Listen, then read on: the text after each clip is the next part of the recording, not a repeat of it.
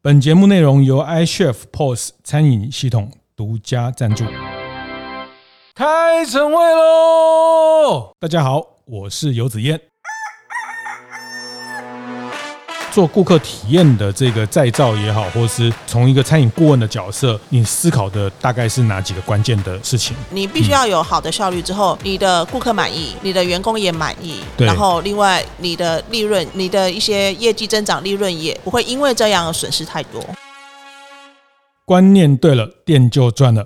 欢迎收听大店长晨会，每周一、周四和大家分享服务业的经营和洞察。那当然，礼拜五的大店长乡公所，大家也不要错过。那上一集我们请了会盟咨询的张佳琪佳琪老师啊，那他过去在大陆有非常完整的餐饮顾问的经验哈。那当然，最早他在台湾也有十几年的呃，从门店的现场、集团的总部的这些非常丰。丰富的餐饮实战的经验，我们上一期谈了这个一个餐饮品牌，一个餐饮的系统要呃成长，要登短廊的时候，要规模扩张的时候，要进入到一个所谓流程再造的这个核心的概念哈。那那这一集我我还要要持续从这里面再跟呃佳琪老师挖更多呃他的这个很很很扎实的这些服务业的这些顾问的。很犀利的观点哦，那还是再请佳琪老师跟大家打个招呼。嗨，各位听众，大家好。是，我觉得佳琪老师还是给人家一种很很严厉的感觉 哈，就是说，呃，要去训练，呃，要去建立一个企业训练的部门，包括您刚，呃，我们上一集在谈到您过去在大陆也协助了很多上百家店、上千家店的企业去。打造他们所谓的企业大学内部的训练部门的这个角色，哈，那呃，所以接下来这段时间你会就回到台湾，也希望来协助台湾更多的餐饮服务业。当然啊，当然是家家乡好啊。是，哎，那你这样两地会不会有一个餐饮业来说，会不会有一个这种规模的落差？因为你们以前在在对岸都随便几百家店。那台湾就是三家店、五家店、十来家店的中小型的规模居多。你觉得这对你来说啦，对你来说，你觉得那不太一样的挑战是什么？不太一样的挑战，我我这边实话实说，应该不会被骂吧？嗯，是。我觉得是。企业主他的资源投入的一些想法不一样。嗯，大陆的企业主他比较敢投资，是。那台湾人他挺 cam 啦，对。但是对于企业要发展的时候，有的时候就变成畏手畏脚。哦，对，就有点说，所以像台湾企业现在在大陆其实发展的并没有那么好，不好，呃，没有那么好，因为人家敢投敢投钱啊，人家敢投资啊。嗯。那台湾就比较是固步自封。是是是，那个投资包括在人才培育上。是的，资源的投入，不管是金钱、人力，甚至是时间，他们都愿意去协助公司发展扩大，然后用力的，呃，他们说叫做折腾，是唯一不变的叫折腾。可是他们大家说呢，大陆市场大，它有十亿人口啊，那台湾就两千三百万啊，我们市场小，所以呃，规模的想象啊，这些要要做那么大的投资。你觉得这个说法，你这样走了一圈，你的感觉？觉得大家应该还是要有世界观。当然，很多的企业它是不愿意进入大陆的，因为进入大陆陷阱比较多。是。可是最近八方云集，然后什么都在美国上市了，包括了像东南亚也有很多的机会。我们不应该只看在台湾。是。我们虽然说每一个国家会有每一个国家的文化必须要去适应，但是台湾的餐厅、台湾的产品其实是相当优质的。嗯。我们为什么不能往外看？是是，这也是您。接下来希望把更多的时间跟力气放在台湾一个很重要部分，就是你觉得过去您在啊台湾这么长时间的一线的经验，然后到对岸看了一圈，回头看台湾是有机会的。台湾的产品其实包括人，人其实是非常的。现在又要来讲大陆人不好了，他们很会说哦，但不一定会做。嗯，台湾人不会说，但是台湾人其实是很扎扎实实在在做的。是，假如我们我们可以把这个东西，把这个再把它努力下，把它变成又会说又会做。我觉得就像我刚刚讲的那几个市场，甚至你说到欧洲市场，其实都不是太大问题。是是是是，像呃鼎泰丰也也开到欧洲去啊。那那我觉得呃，当然。说跟做之间，还是找方法啦，还是找方法，还是找到呃可以共同成长的那个那个途径，还是很关键。那上一集我们谈到，也是在谈到品牌的成长的这个呃部分流程再造啊。那流程再造里面有两个蛮核心的观念，叫做呃顾客好体验，是营运高效率，营运高效率，哈，顾客好体验，哈，大家把它背起来，哈，营运高效率，那指的是呃内部组织的效率。那其实但最终这个能带来顾客好体验，啊，所所有服务业还核心还是顾客好体验啊。所以这一集我们特别从顾客好体验这件事情，再再请教佳琪老师，就是说你们在。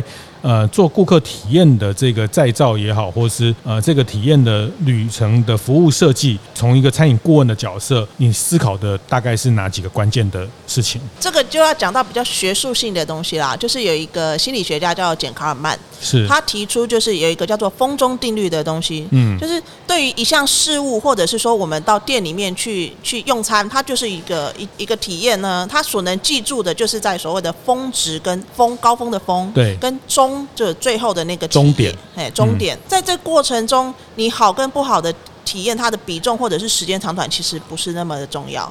但是大家要注意的那个峰值，有的时候是高，有的时候是低，那都是让人记忆点最深的地方。是啊，你说这个叫峰中定律，就是高峰的峰跟最终的终终点，对，峰跟终这个会决定了消费者对你的。体验的评价。是的，然后所以那个峰值跟那个中值那个点，嗯，我们就叫做关键时刻 MOT（Moment of Truth）。是，呃，当我们在做服务业的时候，我们是服务业，不管今天是餐饮业，还是说甚至像是呃银行，对，甚至就是这些服务业面，它要去设计服务，这些服务是这些 MOT 它是设计出来的，嗯，我要如何去创造这个峰值跟中值这个关键时刻？哦，所以。峰值跟中值都是一个 moment on truth，是的，就是都是一个关键时刻。是的，是是是，所以在消费者从进店到离开里面，你要去标定哪一个时间点是他的最高峰的体验，还有最后你要带给他这个离开前的那个印象。像一我们进去用餐好了，我们会包括了我们进来一进到门口，我们会看一下，哎，这家店的的一个我们讲门面。嗯，哎，怎么样？招牌大不大？容不容易找？门口干不干净？进来之后，我们是不是就会开始要找位置，或者是有人带位？对，带位之后是不是要点餐？点餐之后要等餐、上餐，然后用餐，然后最后是离开。这中间的过程中，跟服务人员的接触，其实我们整个用餐的时间大概是五十到七十分钟左右吧。嗯。嗯就是即使你去麦当劳，最少也有三十分钟。对，你跟服务人员的接触，它其实呃包括了你整个的环境，它都有可能会造成你对于这家店的评价。像昨天，像这几天不是有个新闻，那个居酒屋那个酱油盖一打开，哇，哦、都是霉菌。是是是，它不是跟人员接触，但是它是人为的操作造成它的，这也是个峰值，但它叫低峰。哦，哦大家就记住这家店。是，呃，那这个其实是可以设计的。其实。呃，在这个 MOT 的设计上面，我觉得可以举一个大家都知道的例子，叫海底捞。台湾的海底捞，不好意思，我我我四年不在台湾，所以没有在台湾吃过海底捞。但是呢，在大陆的海底捞，你一进去，呃，它通常会在商场，那商场距离店门口可能会有接近三十公尺。但是呢，服务人员会在门口，门电梯门一打开，欢迎光临海底捞，请问几位用餐？是，你会被吓到，即使你不是去海底捞的伙伴，而、哦嗯嗯嗯、不是吓到了，他们是很客气的，但是你会觉得，哇塞，你的服务已经做到门口来了。哦，就是他那一层商场的电梯是的，一打开他就在门口，他就在门口等你，你了。嗯、然后你会以为说，哎，是不是只有电梯门门口？不，手扶梯上也有，是门口还有，是他光一个门口的接待人员可能就有五六位。嗯、当然，这是大陆的海底捞，它可以做到这样。所以他的体验从还没进店前就开始了。是的，你你说还没进店前，包括他的商场门口就会有一个大大的，他们现在有设计一个 logo，是。啊，有一个叫 Hi 嘛，嗯，呃，那个是那个上海华宇华帮他设计的，听说好像一年要收他个至少五百万人民币吧。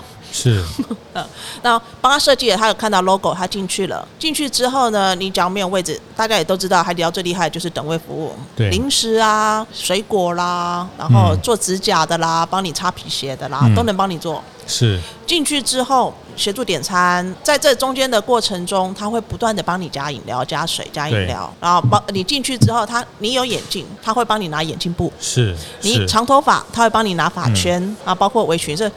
样样都有，对，中间包括嘘寒问暖，还包括了有那个川剧变脸的、嗯、的那拉，还有到你面前甩面甩面啊，对，对。这些都是协助你去做记忆点。为什么？我其实我吃海底捞的次数我数得出来哦，大概五根手指头以内，但是我就是记得起来哦，因为他让给你一个很深刻的印象。是后面也会有一些店也是学习它，但是呢，你就觉得好像。看甩面好像还是得到海底捞去看。嗯嗯 嗯，是是是，这个就是一个高峰的记忆、高峰的体验的这个部分。那它的钟以前他是没有注意到钟这件事情，但是呢，他们现在慢慢的也注意到了。现在海底捞把他们的零食变成是一一包一包的，然后现在你离开的时候，他会给你一个提袋，纸的提袋，然后里面就。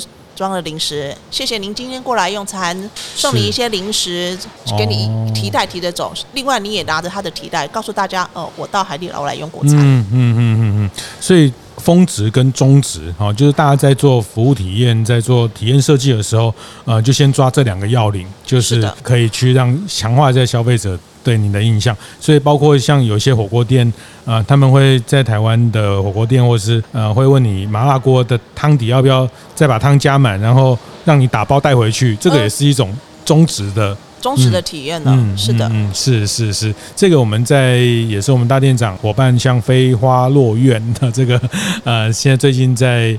啊，中部非常难订的这个餐厅哦，那他们在他那个我上次去的那个中职的体验也非常特别哈，就是说他最后一道是是一个腐腐饭，就是一个呃一个很特别的容器里面的调制的一个一个饭，那这个饭里面很多很棒的食材，但是因为你到最后一道呃塞上主食，你你往往都都没有办法吃完，那他们就会把那个剩下的。饭哈，让您外带。那外带它也不是放个便当盒，它是把它做成一个三角御饭团的概念 哈，就是他把那个呃剩下的饭呃，一般打包就是让做个饭盒，让你带个餐盒带走。那他们又再加工了，在师傅再把这些饭做成用海苔呃把它包成一个御饭团的形状，然后让大家带了三个预饭团、四个预饭团带回家。好，那这个就是你会有一个。后面的最终的这个值的管理、体验的管理，也是在您刚讲的峰值体验里面的一个很重要的美感。我之前曾经有遇到老板们，他们很想要把每一个环节都做得相当的好，是因为在呃，可能在这个我们刚刚讲从进店点餐这些离开，他希望每一个都有所谓的记忆点。真的要这么做吗？嗯，您觉得呢？很好，但是很麻烦。是的，是，呃，是的。像我刚刚不是有提到海底捞的，光门口的，他可能就要五六位的接待员。是我们台湾目前有办法这么做吗？嗯，应该是没有办法的。是，呃，有的时候大家在追追究这这追求这一个记忆点的时候，其实要去思考的是这么。这么长的五十到七十分钟，我要如何去设计某几个点特别的突出？是其他的我把它维持在一般，甚至就是就可以了。嗯嗯嗯。所以这个是必须要被设计的。那也不要因为这样子而去浪费过多的人力。是是是是，所以至少你在整个过程要有一个呃高峰哈，特别印象深刻的高峰，然后呃也要有一个。很完美的收收尾，是的，是是，这个我也想到有可能在有一集的 p a c k a g e 里面，我们跟摩斯汉堡的前总经理袁袁世敏袁总没聊到。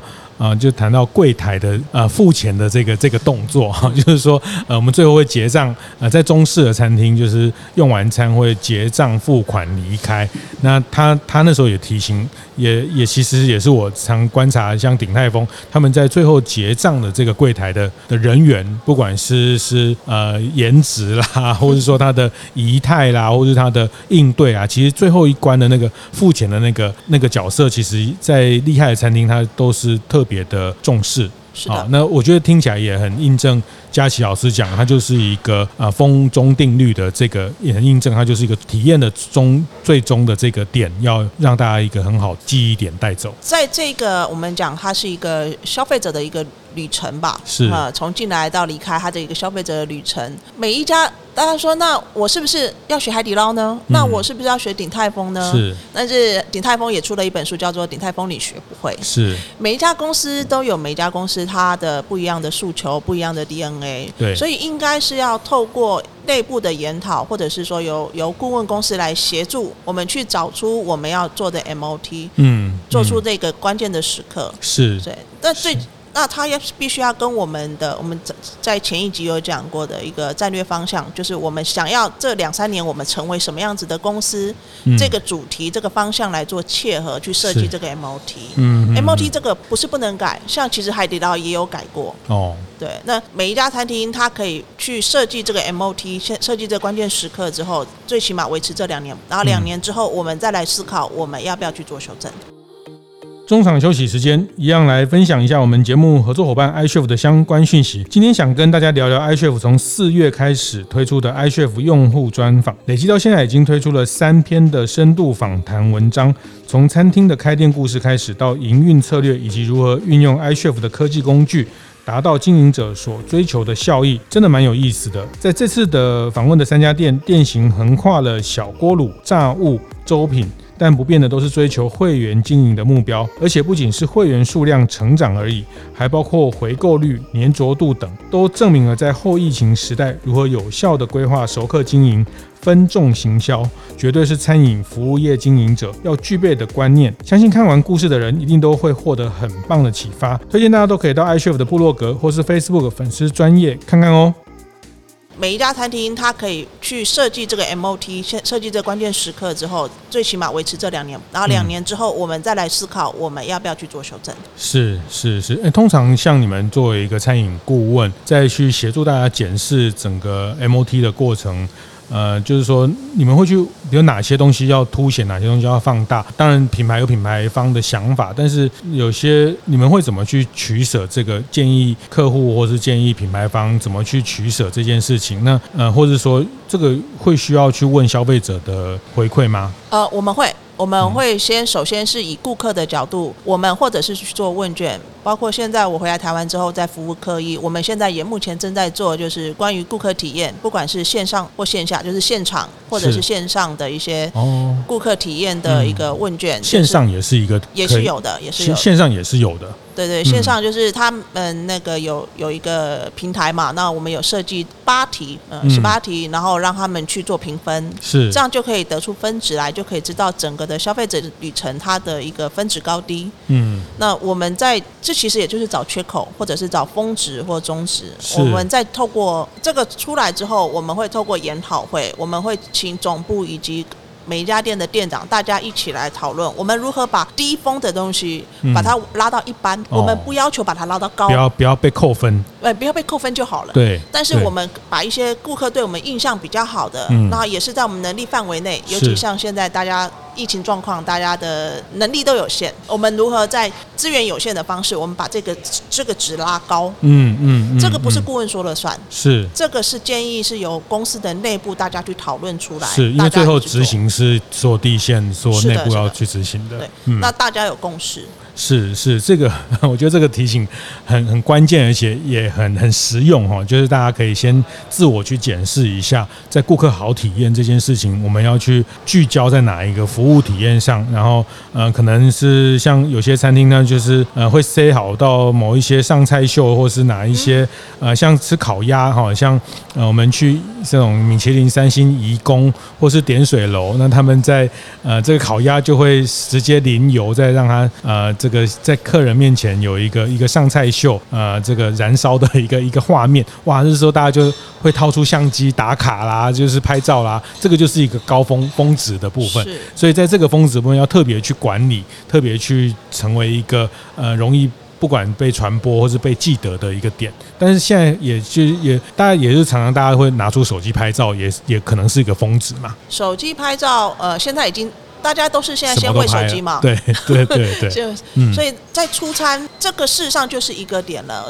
呃，让大家可以愿意去拍照去传播，它事实上也就是一个峰值。是，您刚讲到了一个线上的部分哈，其实这个也也是接下来呃，包括呃这段时间餐饮科技，或者说呃前几集我们谈那个呃麦当劳的点餐系统，就是我被那个点餐系统气死，就是那个啊那个也是一种体验哦，就是说你现在进到店里面，你可能是是机器先接触到人啊，或者是说现在从店家的角度来说，他要满足现场的客人，他又要满足外送员来拿餐，然后又要满足一些外带的外带自取啊。那怎么其实这个都是一个体验的安排跟设计，但是呃，我觉得现在这件事情呃越来越复杂了啊，因为呃你现场客人他可能会觉得现场没什么人，为什么要等半小时？因为你都一直在做外带单哦，那外带的这个这个小哥外带的外送员来，他如果等不到这个，或者说要浪费他很长的时间等待啊、呃，他也会会有一些情绪，或者是这个过程里面这个部分。接下来这一段就是当一个店，它不是只有满足内用。我想现在所有店都都需要越来越多的店，大家面临到这些挑战，就是说线上线下，然后外带外送店内哈，那这个整个流程的呃峰值设计跟这个 MOT，它要去顾及的层面会变得很很复杂。呃，你会建议怎么去想这件事情？我们一般在我们讲动线好了，在店里面的动线，我们会有分成顾客动线是。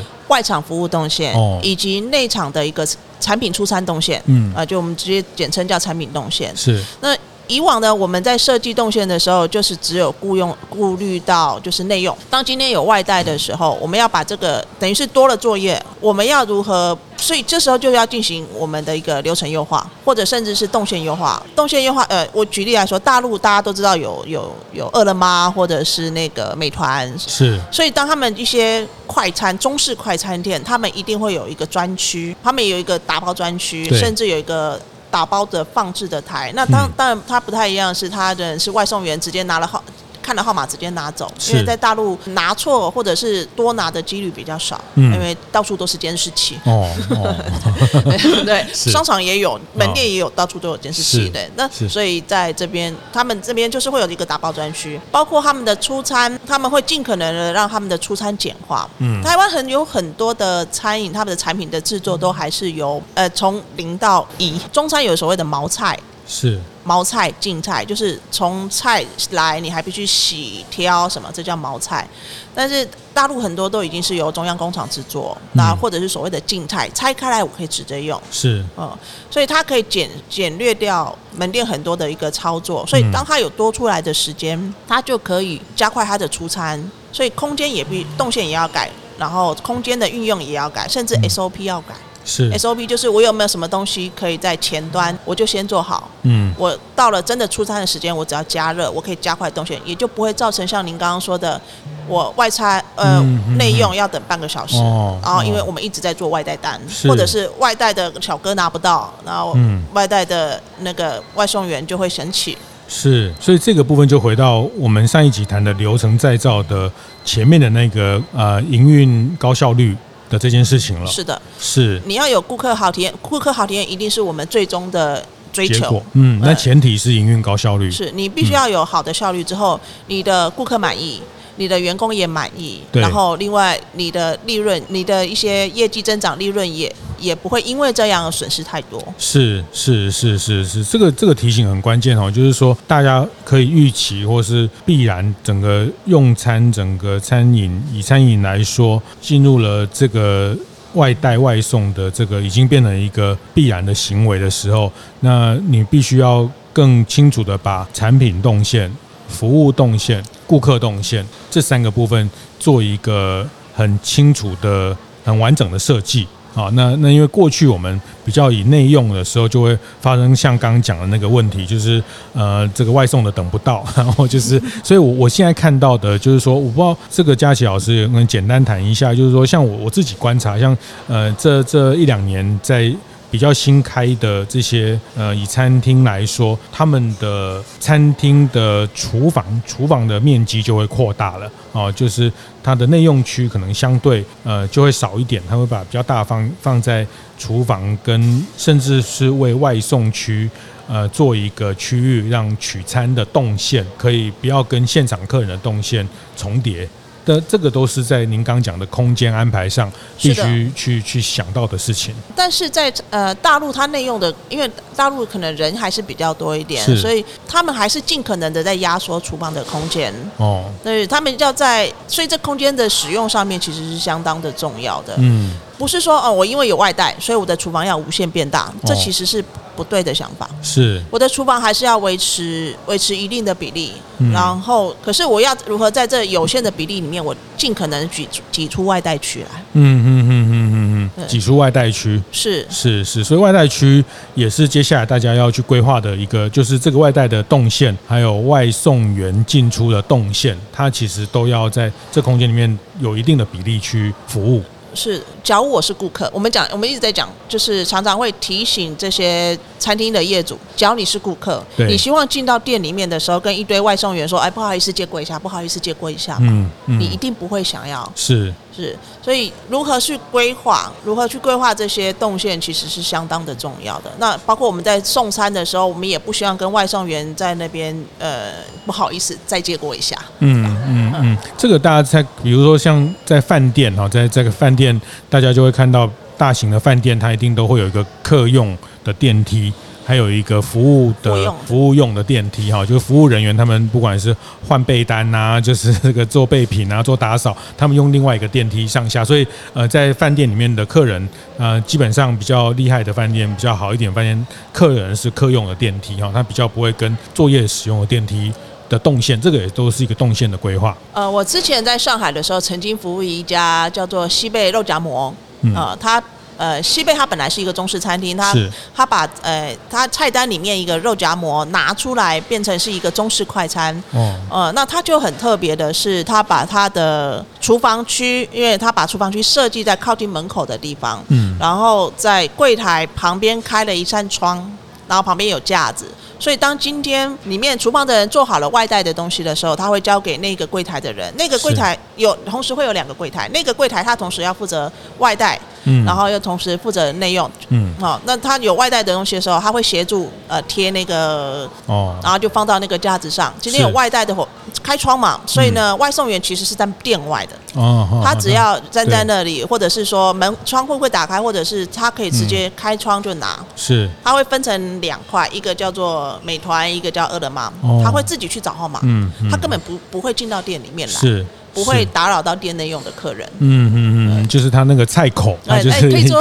一个一个对对外，一个对内。对，一个取餐口。嗯、那台湾能不能能做呢？这个可以考虑看看，但不代表一定要学。是是，这个就当我觉得特别街边店的一些应用啊，这也是提醒。我觉得每个阶段，呃，街边店要去在有限的门店要去，呃，特别是在。街边的这个服务的，那像有一段时间，就是我们会特别希望，哎，透明厨房，或是把一些这个呃工作区放到前面，像鼎泰丰这样，呃，在前面门口就包包子啊，给你一个很充分的体验感啊，这是某一个阶段在强化体验的这个价值。可是接下来进到呃下一阶段，或是我们常谈到的新餐饮的时候，其实可能更大的要去取舍一下这个空间，可能是作为外带外送区的某一个服务功能，这个东西要更明确。而且其实它会对整个内用的效率或是内用的体验，呃，也会更有有实质的帮助。像我们刚现在在讨论的是内用跟外带嘛，对，那呃，最终还是要问。我们希望我们的外带是占几成，内用是占几成？嗯，假如说我们的呃外带的比例是相当大的，甚至要设一个专门的外带打包员，是真的啊？是因为外带也是一个体验，对不对？是外带是个体验。嗯，今天小哥碗拿到了啊，或者是说呃他的打包打包的不好，因为有的时候我们同时又要接内用、接电话，还要结账，同时你还要打包的时候，是这个人真的忙不过来。是这时候会怎么办？随便包一包。嗯，那事实上。当送到顾顾客的手上的时候，当他的不管是打翻了，或者是这边漏了，那边、嗯、呃歪七扭八的，对于顾客的体验来讲都是不好的。是，或者是缺餐具了，呃、等等、啊、这些。是啊、嗯，所以一样就是外带的这个服务流程，它也适用一个 MOT 的管理，是的也是要去从呃这个风跟中来看。它在外带，即便时间不长，但是它一定是一个体验，对这个品牌形成的体验，对这个品牌形成的一个好感跟。呃，这个记忆点，像内用，我们很，我们大家都内用很习惯，我们会知道进来大概会是哪几个峰值，但是外带我们会问的问题就不太一样了，是，包括了你打开手机寻找这家店的难易度，哦，你打开这家店之后，你的整个的浏览界面是否方便易用，是，是，你的的付费方式是否是简单的，嗯。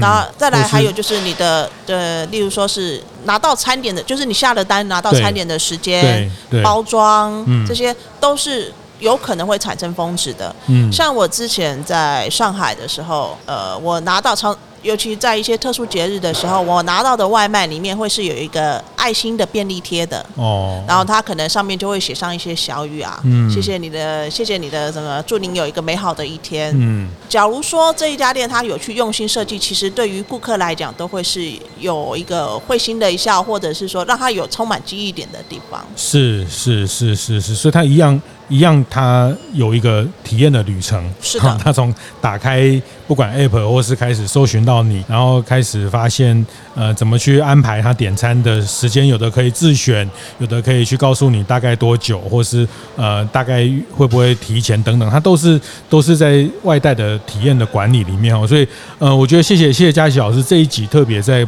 帮大家谈到流程再造里面更细的这两个概念，那营运高效率。服务好体验，其实这个也都是环环相扣的哈。其实你一定要有一个高效的呃营运的能力，你才可能提供一个好的体验。是的，嗯，那这体验带来更多客人，会让整个整个营运的绩效又再往前跨一步。是，谢谢谢谢佳琪老师在这两集跟大家分享。那我想也也是一个很特别的顾问的角色进来跟大家盘点，在这个成长的过程，在这个品牌呃要转大人的过程，该去注意的一些思。思考，谢谢，再次谢谢佳琪老师，谢谢，谢谢。会后记得在 Apple Podcast 订阅、评分、留言。有任何想在晨会上讨论的议题，也欢迎提出。大店长晨会，下次见，拜拜。